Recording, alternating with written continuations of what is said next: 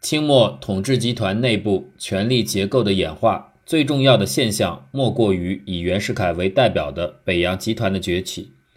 这个集团从1895年发轫，在十年之间，从单纯的军事集团迅速膨胀成为政治、经济、军事、外交无不囊括、前所未见的庞大官僚体系。与此呼应。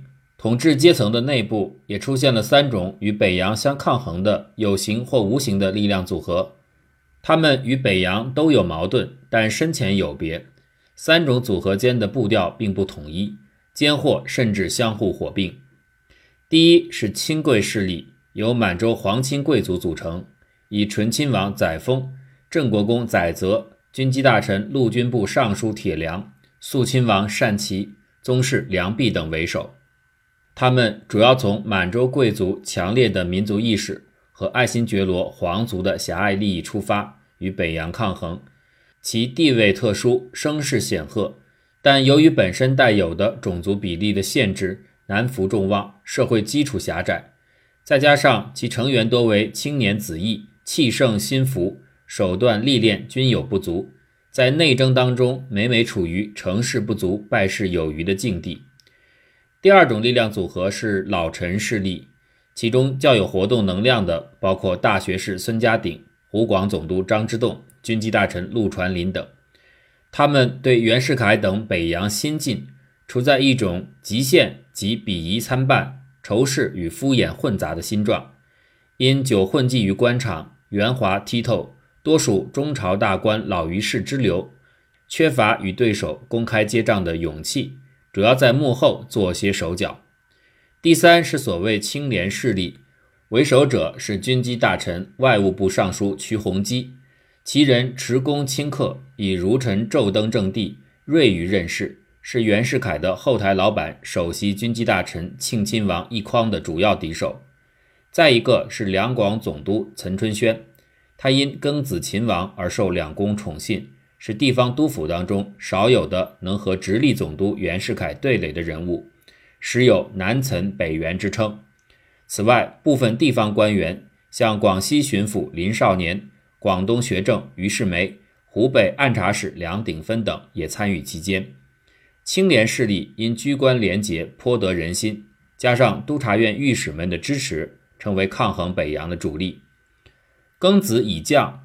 北洋、清廉两大派别相互攻讦，渐成水火。其中影响较大的有奕匡、袁世凯借西征军费报销陷害岑春轩案，御史蒋世兴揭露一匡存巨款于汇丰银行案，岑春轩揭发粤海官道周荣耀贪污并贿赂一匡案，御史张元奇弹劾一匡次子押机饮宴于市案，瞿鸿基借印花税攻击袁世凯案。这些相互的攻防大多发生在零四至零五年间。一九零六年九月一日，清廷宣布预备立宪，自此开了一元化的专制政体向二元化取向的君主立宪的滥觞。北洋与清廉派都想扮演倡导立宪的主角，博取勿忘，排斥对手。要想执立宪运动之牛耳，首先需要控制立宪组织。仿行宪政诏书刚一发布。时任两广总督的岑春轩即插足到上海这个近代中国立宪力量最为活跃的地区，鼓动成立了国内第一个立宪社团——预备立宪工会，由岑春轩的老部下郑孝胥出任会长，岑氏为不言自明的后台老板。在立宪团体的筹组活动方面，青年派明显占据先机，袁世凯不甘示弱，亲自出马。向立宪派的一些头面人物频送秋波，屡屡宣称官可不做，宪法不能不立，企图收揽民心，挖青年派的墙角。一九零六年九月六日，清廷颁布改革官制上谕，以此作为筹备宪政起步。官制改革直接关系到官员的切身利益，有关各派均紧急动员起来。其中北洋集团野心最大，他们不加掩饰地向统揽中枢。提出以内阁取代军机处的方案，并密定让奕匡当未来的内阁总理大臣，袁世凯当副总理大臣。青年派表面悄然，其实私下活动相当频繁。当时，清廷谕令几省督府派员入都参议官制改革。岑春轩趁机派亲信同乡于世梅进京，向瞿鸿基递交了岑处的密电号码本，瞿岑之间的联系变得更加方便。十一月六号，清廷公布中央官制，北洋的设立内阁方案被瞿鸿基税动慈禧全盘推翻，军机处保留未动，吏部尚书陆传林、陆军部尚书铁良、民政部尚书许世昌、学部尚书荣庆均出疏元。原军机仅留一匡、瞿鸿基，后又续添大学士世续、广西巡抚林少年，系由瞿鸿基推荐。这次改制还使袁世凯被迫辞去八项监差，交出北洋四镇军权。中央官制改革，北洋派为清廉派所扼，但在地方督府的争夺战中，北洋集团却获得极大成功。一九零六年九月十一日，在易元等人策划下。清廷将两广总督岑春轩改任云贵总督，云贵总督丁振铎改督闽浙，闽浙总督周复接岑，使两广落入袁世凯的亲家周复之手。岑春轩在边地云贵难有作为。十月十九日，一匡长子、农工商部尚书载振、军机大臣徐世昌赴东三省查看，透露出北洋已把东北作为他们下一阶段夺取的目标。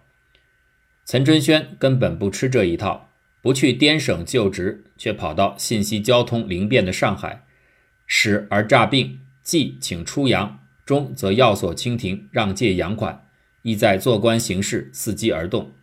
清廷无奈，一九零七年三月三日改调岑为四川总督，岑依然安坐不动。三月三十日，邮传部尚书张百熙病故，一肥缺。为各派，尤其是北洋所垂涎。四月二十日，东三省官制发表，总督为徐世昌，奉天巡抚是唐绍仪，属吉林巡抚为朱家宝，属黑龙江巡抚为段之贵，四人都是清一色的北洋班底。北洋揽权肆无忌惮，任命一经宣布，引起朝野四野响应，合力反击北洋的时机已趋于成熟。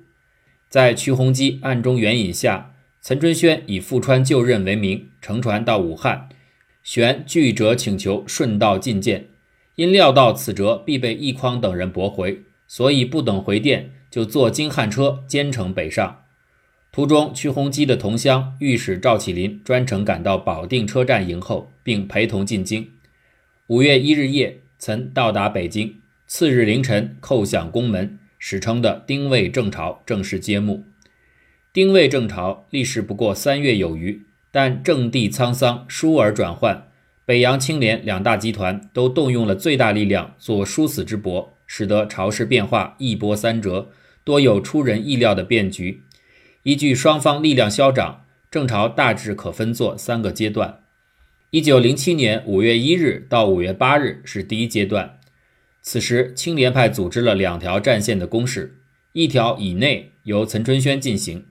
通过岑向两宫的面奏以动圣听，一条从外以御史赵炳麟、江春林、赵启麟的三林公司为首，运动言官上折言事，并发动报刊舆论助阵。五月二、三、四、五日，岑春轩被连续召见四次，奏请愿为两宫做一看家恶犬，慈禧大受感动。三日授其为邮传部尚书。岑就任邮传部尚书的当日。便口头参劾左侍郎朱宝奎，朱即被革职。接着又直接攻击奕匡，搞假立宪，贪渎成性，引用非人。岑氏所为，把表面平静的朝局气氛搅得沸沸扬扬。孙宝轩在日记中记述当时的情形：由赖岑率之突至，以霹雳手段为政府当头棒喝，岂不使人可爱？岂不使人可敬？岑尚书乃一活炸弹也，无端天外飞来。遂使政界为之变动，百僚为之荡恐，过吴越怀中所藏者远矣。比喻虽属不类，但影响却可自见。另一战线的进行也有声有色。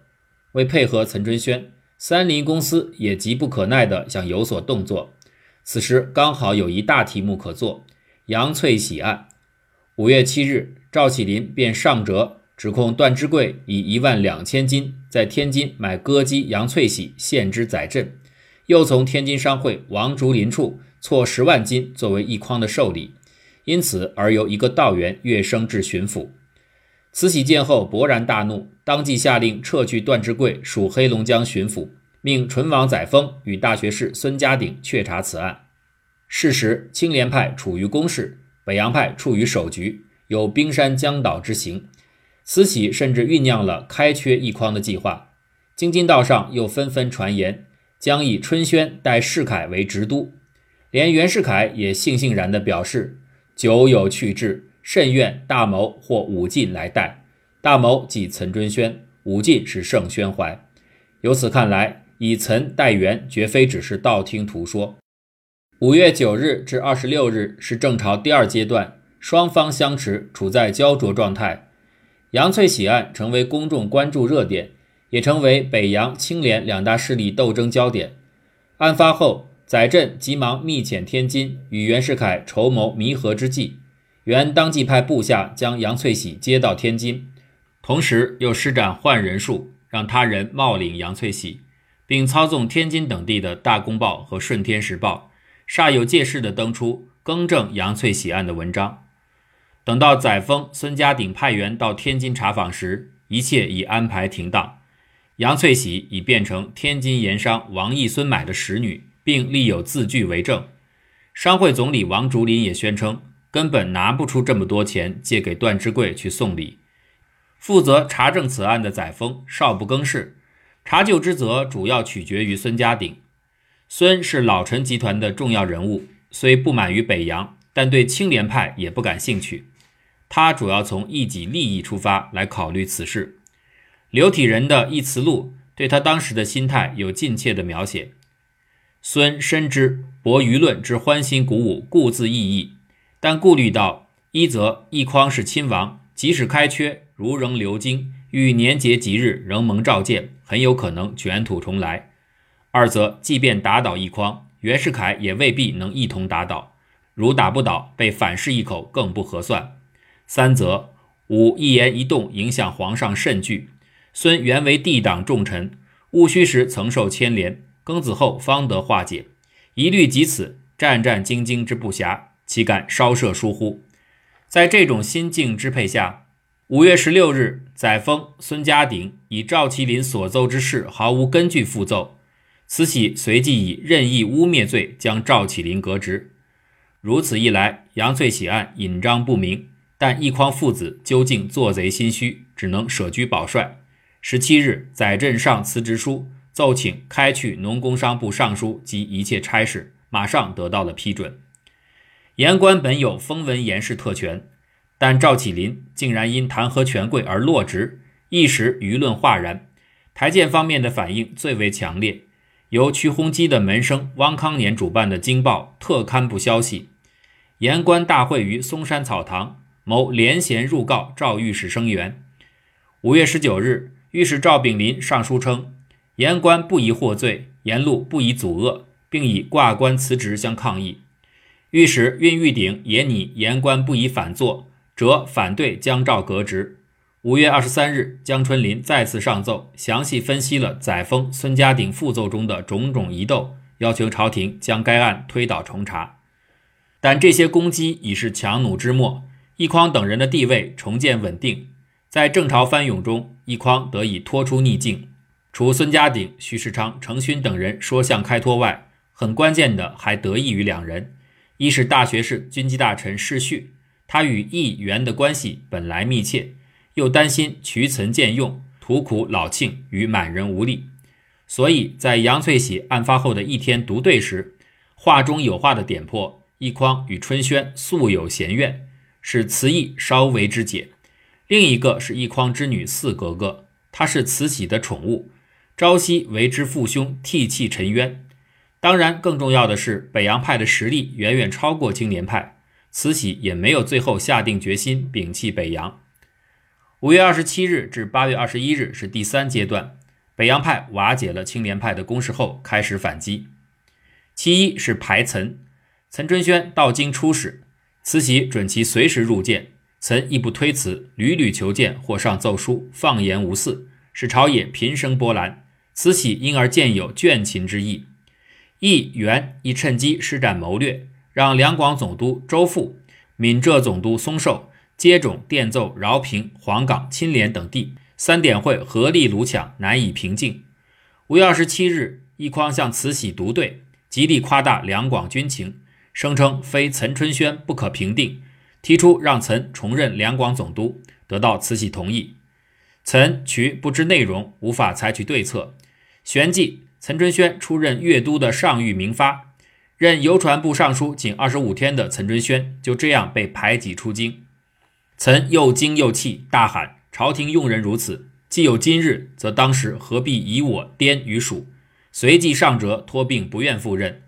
二十九日，清廷再遇其赴任，岑想面见两宫挽回，亦被慈禧三言两语匆匆打发。岑知京城已不容存身。又不愿忍气赴粤，只有再施故技，以养病为名，重蹈沪滨。第二步倒渠，青莲派两员主帅已去其一，实力大减。北洋派再接再厉，又把矛头对准瞿鸿基。五月二十三日，郑朝中曾一度倾向于青莲派的御史运玉鼎，为京津铁路事赴天津同袁世凯面商，期间受到袁拉拢，并接受贿赂一万八千金，甘当替名枪手。六月十六日，运城地工农商部右侍郎杨士奇前已拟好的弹劾瞿鸿基的奏书。次日，瞿即被开缺。运使谭章给瞿安上四条罪状：一、暗通报馆；二、受言言官；三、阴接外援；四、分布党羽。赫赫军机不经查证便拒于罢斥，引起人们纷纷猜疑。青莲派的另一重要人物军机大臣林少年在指下后公开抗辩。如此何以服人？随班进职时又力请派查，慈禧推诿不过，只好让孙家鼎、铁良调查此事，但又声明林某要查，我不知如何查法。孙家鼎请发原谈书，慈禧竟然回答：“汝查而已，何必原折？”孙铁自然不会去自讨没趣，取案不了了之。最后一步献岑，青年派失势，但岑春轩尚挂有粤都之职。况且此公颇不甘寂寞，临出京前又连上十数通奏折，变议朝政。为彻底消弭后患，北洋对岑再度落井下石。六月一号，北洋一党羽真知岑将赴上海，便向两江总督端方发出密电：西林驾满即出京。西林就是岑春轩，无他意，亦不容其旁记。七月八日，御史陈庆贵参奏岑屡调不赴。交减不法为二百余年罕见。复辩中列举岑贪暴骄欺四大罪，还有多处牵连到盛宣怀，说岑盛倚仗权势合资经营企业。折中还提及岑与逆党康有为、梁启超、麦孟华等有关系，并且多次礼招麦孟华以赞幕府。但折上后，慈禧只是将慈联盛宣怀的两条摘出，交端方密查。盛宣怀此时在上海。而把弹劾书中的岑的内容留中，北洋见不能根本撼动慈禧对岑的信任，于是采取更为有力的杀招。有关这一杀招的具体详情，时人后人都有相当多的记述，但众说纷纭，莫衷一是。比较流行的说法是，策划了所谓伪造相片事件，即江都端方通过袁氏党徒蔡乃煌伪造了岑与康、梁、麦孟华等人在时报馆前的合影。交给了议员，由奕匡在独对时面呈慈禧，慈禧看后又惊又恐，当即罢免岑的职务。但此事端倪究竟如何？下面的段落或许能稍作开解。